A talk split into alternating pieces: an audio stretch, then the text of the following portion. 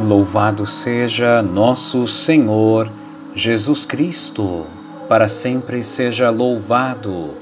Um bom dia, feliz e abençoada quarta-feira, dia 3 de novembro. Aqui quem vos fala é o Padre Fabiano Schwank Colares, pároco na paróquia de Nossa Senhora da Conceição em Porto Alegre. Me dirijo a cada um dos meus queridos paroquianos e paroquianas e a todos os amigos e amigas que nos acompanham através deste áudio. Gostaria de te oferecer uma palavra de fé, de paz, de esperança e te convido para iniciarmos o nosso dia com o nosso Deus. Em nome do Pai, do Filho e do Espírito Santo. Amém. E eu desejo que a graça que é nosso Senhor Jesus Cristo, o amor de Deus Pai, a luz, a força, a unidade do Espírito Santo estejam convosco Bendito seja Deus que nos reuniu no amor de Cristo. E a cada manhã, nossa Mãe Mestra nos oferece, a Igreja Católica, a liturgia diária. Hoje te convido para ouvirmos a carta, a primeira leitura, que é a carta de São Paulo aos Romanos, capítulo 13, versículo 8, versículos 8 a 10. Irmãos, não fiqueis devendo nada a ninguém, a não ser o amor mútuo pois quem ama o próximo está cumprindo a lei. De fato, os mandamentos não cometerás adultério, não matarás, não roubarás, não cobiçarás e qualquer outro mandamento se resumem neste: Amarás a teu próximo como a ti mesmo. O amor não faz mal contra o próximo. O amor não faz nenhum mal contra o próximo. Portanto, o amor é o cumprimento perfeito da lei. Palavra do Senhor. Graças a Deus. O amor é o cumprimento perfeito da lei. O amor não faz mal, nenhum mal contra o próximo. Não fiqueis devendo nada a ninguém. Querido irmão e irmã, no dia de ontem nós falamos sobre, citamos as indulgências e muitos foram os que nos pediram que falássemos um pouquinho mais sobre este tema. E esse tema tem a ver com essa leitura que, de, de hoje que acabamos de ouvir. Não fiqueis devendo nada a ninguém, diz São Paulo aos Romanos. Querido irmão e irmã, indulge, indulgência vem de indulgere, indulgere, que significa perdoar ou ter clemência. A indulgência é a remissão diante de Deus da pena temporal devida pelos pecados já perdoados quanto à culpa, que o fiel devidamente disposto e em certas e determinadas condições alcança por meio da Igreja.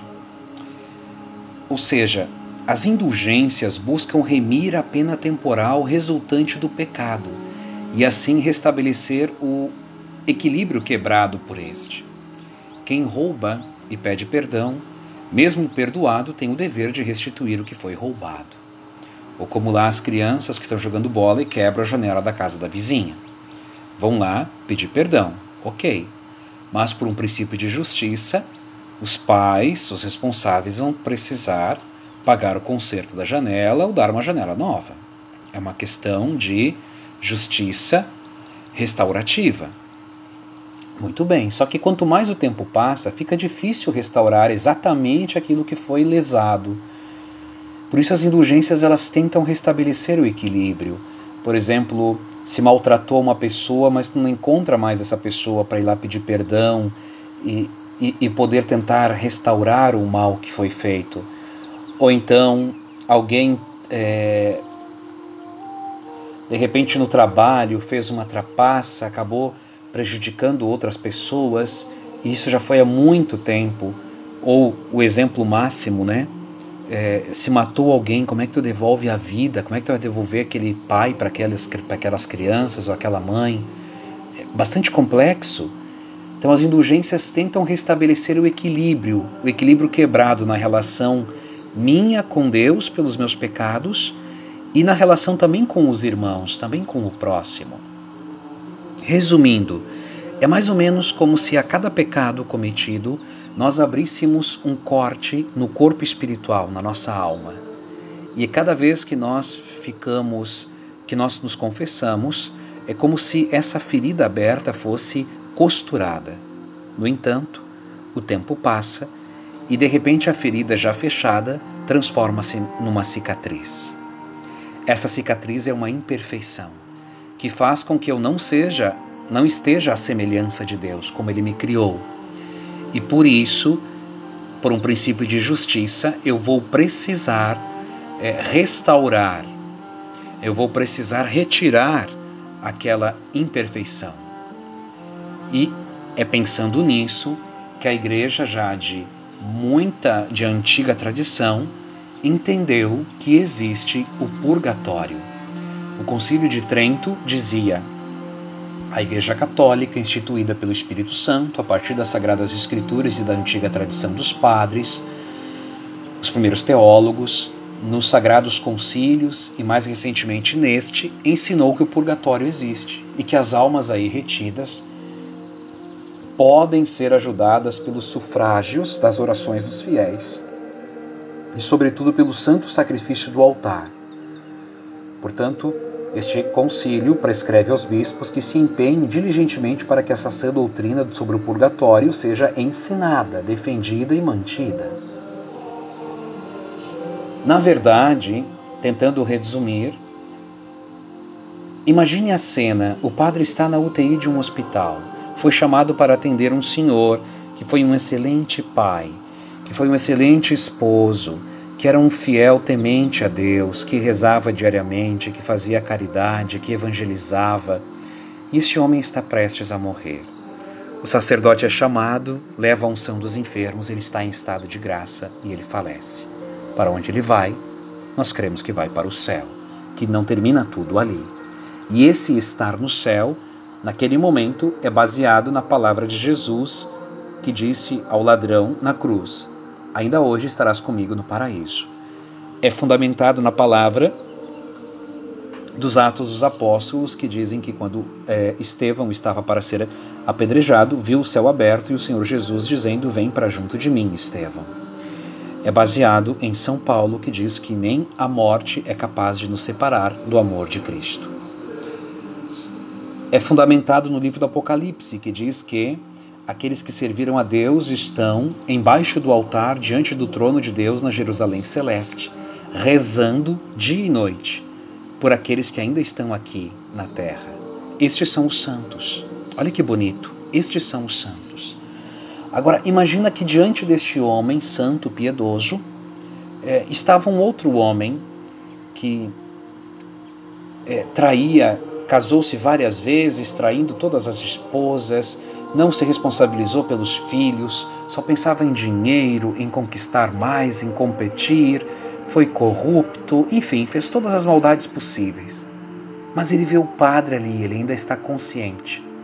E ele se arrepende do que fez ao longo da vida e pede ao padre o sacramento da unção. O padre pergunta se ele é batizado e ele diz que sim. Então o padre lhe dá e, diz, e ele diz que está arrependido, o padre lhe dá a unção, ele dá absolvição. Ele também está em estado de graça. E um pouco mais tarde ele morre. Para onde ele vai? É justo que este homem receba o mesmo prêmio, a mesma coroa da justiça do que o outro? Por um princípio de justiça, então, sabendo que Deus é misericórdia e justiça, que a igreja entendeu desde o início que existe o purgatório como um local ou um estado ou um tempo de purificação daquele mal que nós praticamos e que não conseguimos ressarcir ou restituir ou reparar. E também das nossas omissões, do bem que porventura devemos ter feito e não fizemos. O certo é que ir ao purgatório é uma garantia do céu. De lá não se vai ao inferno, só se vai para o céu. E a igreja entendeu, então, desde uma antiga tradição, que todos aqueles que são batizados estamos ligados uns aos outros. O Papa Paulo VI, agora santo, São Paulo VI, escreveu um documento chamado, uma Constituição Apostólica chamada Indulgenciarum Doutrina, em 1967, falando das indulgências. Para nós, irmãos e irmãs, Todos aqueles que estão no céu são santos. Desses, alguns a igreja canonizou como um exemplo, mas nem todos os santos estão canonizados, mas todos os santos estão no céu, junto de Deus. Portanto, se a minha avózinha, meu vozinho foi um homem íntegro, bondoso, temente a Deus, e que se confessava, que fazia caridade, que buscava ser melhor, então eu posso crer sim que ele está no céu, e logo aqueles que estão no céu são santos. E todos nós, uma vez entrando na família dos filhos de Deus, estamos ligados uns aos outros por laços espirituais. Olha que bonito é antiguíssimo o dogma da comunhão dos santos. Isso é dizer comunhão dos santos que nós rezamos na oração do creio. Segundo este dogma, a vida de cada um dos, dos filhos de Deus em Cristo e por Cristo se acha unida por um admirável laço à vida de todos os outros irmãos cristãos na sobrenatural unidade do corpo místico de Cristo que é a Igreja. Ou seja, significa que nós todos estamos ligados uns aos outros e que nós podemos nos ajudar e que o progresso de um membro da igreja beneficia os outros. Que se eu estou me santificando aqui no Brasil, eu me santifico a mim, aqueles que convivem comigo, mas também aos meus irmãos que estão lá na Índia. Mas isso também significa que se um fiel cristão católico que mora lá nos Estados Unidos eh, vive uma vida dupla, vive uma vida ruim, eh, maldosa, faz o mal, ele prejudica a si, aqueles que estão no seu entorno, mas também aos cristãos que estão eh, lá do outro lado do mundo, no Japão, os cristãos católicos. Portanto, nós permanecemos unidos e podemos nos ajudar uns aos outros. Segue o Papa Paulo VI dizendo: Todos os que são de Cristo, por terem recebido seu Espírito, se acham unidos numa só igreja e nele aderem uns aos outros e são responsáveis uns pelos outros. A união dos que peregrinam nesta terra permanece com os irmãos adormecidos na paz de Cristo. Longe de se romper, pelo contrário, se acha reforçada pela comunicação dos bens espirituais, conforme a imutável crença recebida na Igreja. Ou seja, significa que aqueles que já estão diante de Deus, como eu dizia antes no livro do Apocalipse, eles podem aplicar os méritos das graças que eles conquistaram ao longo da vida, de uma vida de santidade, em prol daqueles que estão na terra. Eles podem, diante de Deus, apresentar também nossas orações, nossa nosso pedido de intercessão e podem então nos ajudar a crescermos em santidade. Da mesma forma, nós acreditamos que aqueles que estão no purgatório podem ser beneficiados pela nossa oração, nós que estamos aqui na terra. Olha que coisa interessante, olha que bonito. E São Paulo disse, não é? Nada nos separará do amor de Cristo. Nada nos separará do amor de Cristo. No amor de Cristo nos encontramos. No amor de Cristo permanecemos unidos uns aos outros. Logo, se nós quisermos estudar onde eu posso saber mais sobre as indulgências, bom, posso estudar a Constituição Apostólica Indulgenciarum Doctrina de 1967 do Papa Paulo VI. Mas também posso estudar o decreto da Penitenciaria Apostólica que chama-se Enquiridion Indulgenciarum de 1999, a sua última edição que traz o elenco de todas as ações que podem ser consideradas indulgenciáveis, ou seja, que me concedem indulgência. O certo é que existem duas categorias de indulgências: as que são plenárias, que nos libertam de todas as penas temporais, e as que são parciais, que nos liberam de algumas penas temporais. Quais são as condições? Bom, primeiro, um verdadeiro arrependimento. Segundo, buscar cumprir as orientações. Que orientações? Para indulgências plenárias, especialmente, fazer uma peregrinação até um santuário, participar de um retiro, fazer um ato de piedade que é orientado pela igreja. E aí a tríplice ação de confessar-se, participar de uma santa missa e comungar rezando nas intenções do Santo Padre.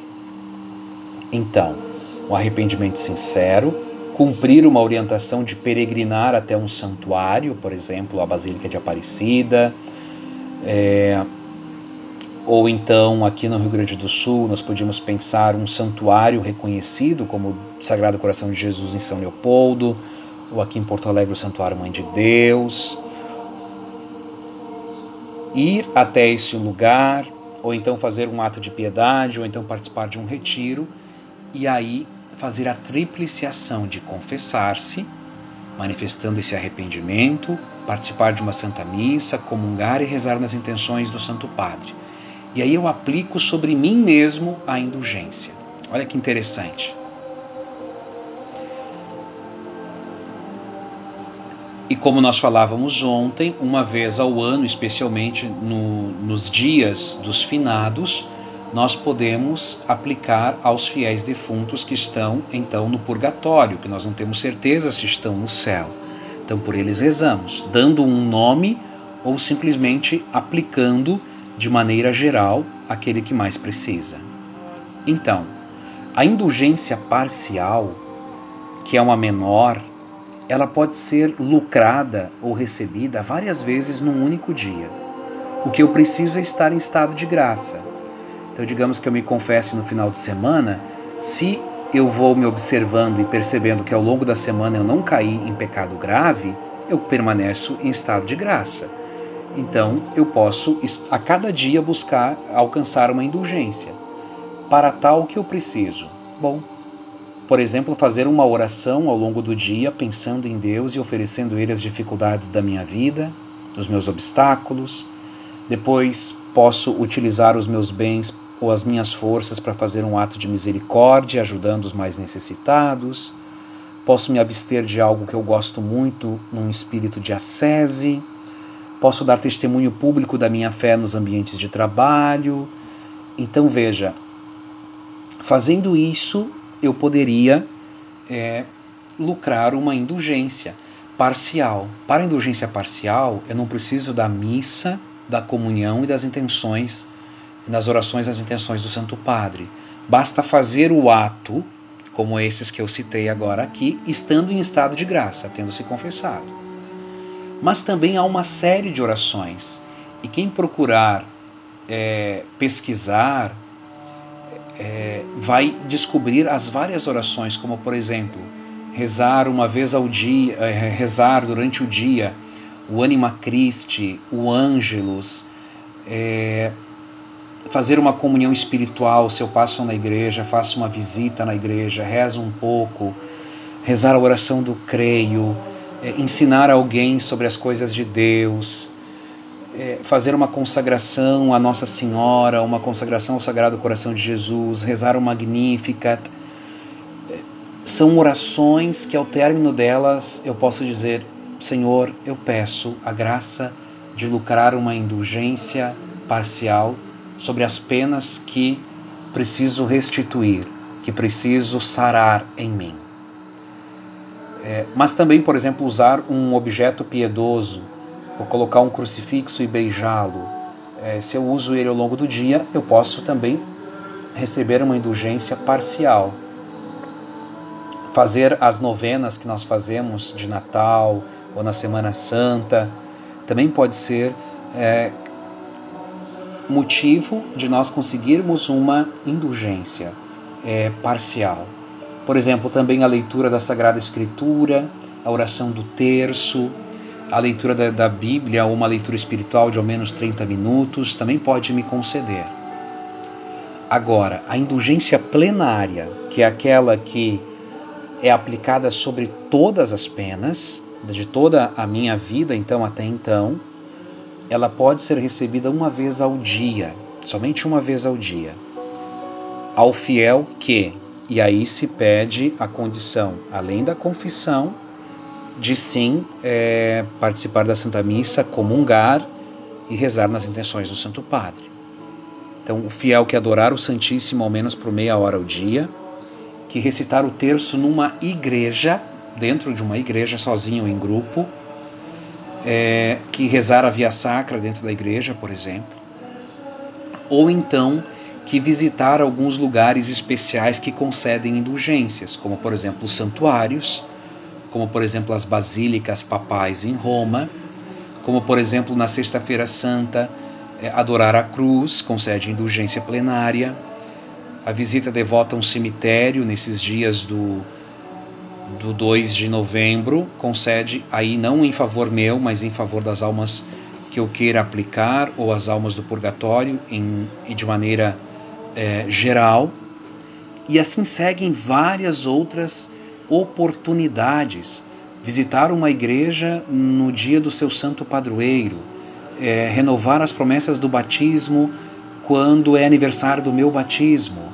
É, enfim, são gestos ou atos que eu faço e de preferência que acontecem e no mesmo dia eu consigo, estando em estado de graça, tendo me confessado no mesmo dia, ou no dia anterior, ou nos dias anteriores, mas não tendo caído em pecado grave, eu consigo fazer esse ato e ao mesmo tempo eu consigo participar de uma Santa Missa inteira, comungo e rezo nas intenções do Santo Padre, e no final eu digo: Senhor, quero aplicar esta indulgência plenária sobre mim e pronto. Ela assim está aplicada, confiando no que a igreja ensinou.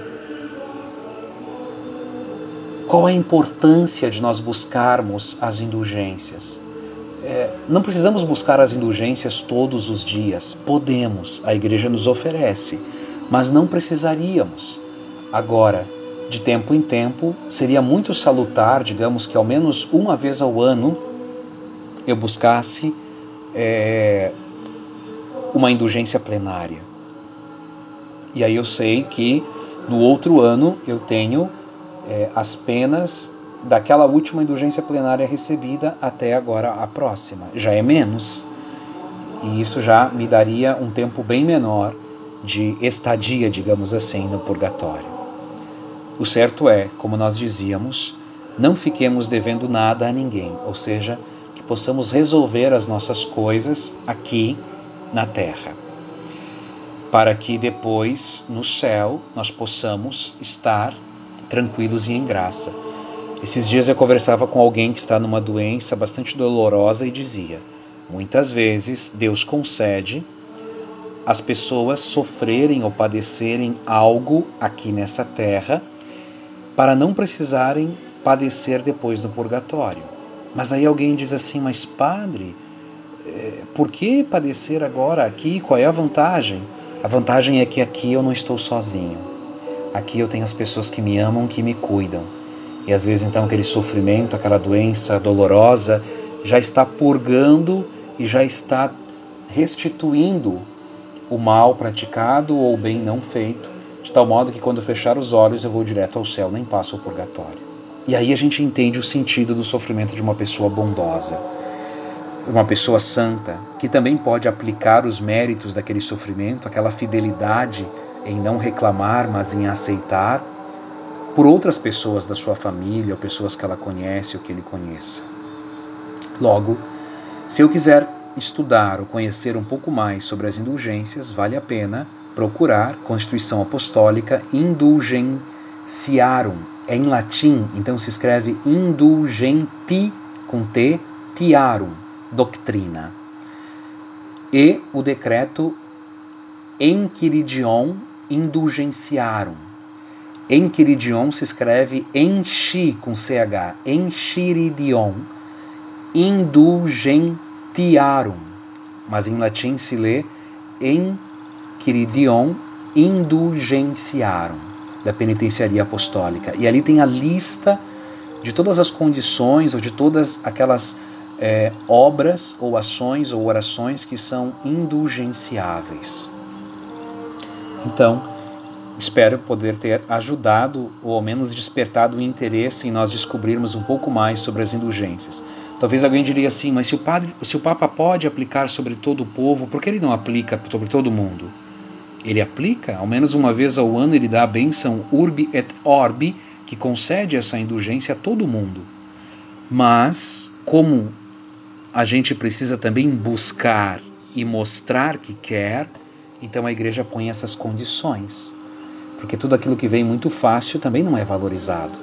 Essas condições estão manifestando que nós cremos no que a igreja ensina e que nós queremos sim ofertar e participar desta intercessão por aqueles que estão no purgatório e queremos também interceder uns pelos outros e pedir àqueles que estão no céu, para que nos tornemos mais semelhantes a Deus como Ele nos criou. Pai nosso que estais no céu, santificado seja o vosso nome. Venha a nós o vosso reino, seja feita a vossa vontade, assim na terra como no céu. O pão nosso de cada dia nos dai hoje. Perdoai-nos as nossas ofensas, assim como nós perdoamos a quem nos tem ofendido. E não nos deixeis cair em tentação, mas livrai-nos do mal. Amém. Ave Maria, cheia de graças, o Senhor é convosco. Bendita sois vós entre as mulheres, e bendito é o fruto do vosso ventre, Jesus. Santa Maria, Mãe de Deus, rogai por nós, os pecadores, agora e na hora de nossa morte. Amém. Nossa Senhora da Conceição, rogai por nós. Ó Maria concebida sem pecado, rogai por nós que recorremos a vós. E se nós queremos aplicar uma indulgência plenária sobre uma pessoa falecida, é uma vez ao ano, nessa etapa, seriam os oito dias que seguem o 2 de novembro. Mas, no tempo de pandemia, o Papa Francisco estendeu para até o final de novembro é o tempo que eu tenho para visitar um cemitério e procurar o túmulo de uma pessoa que, pela qual ninguém reza, fazer ali uma prece.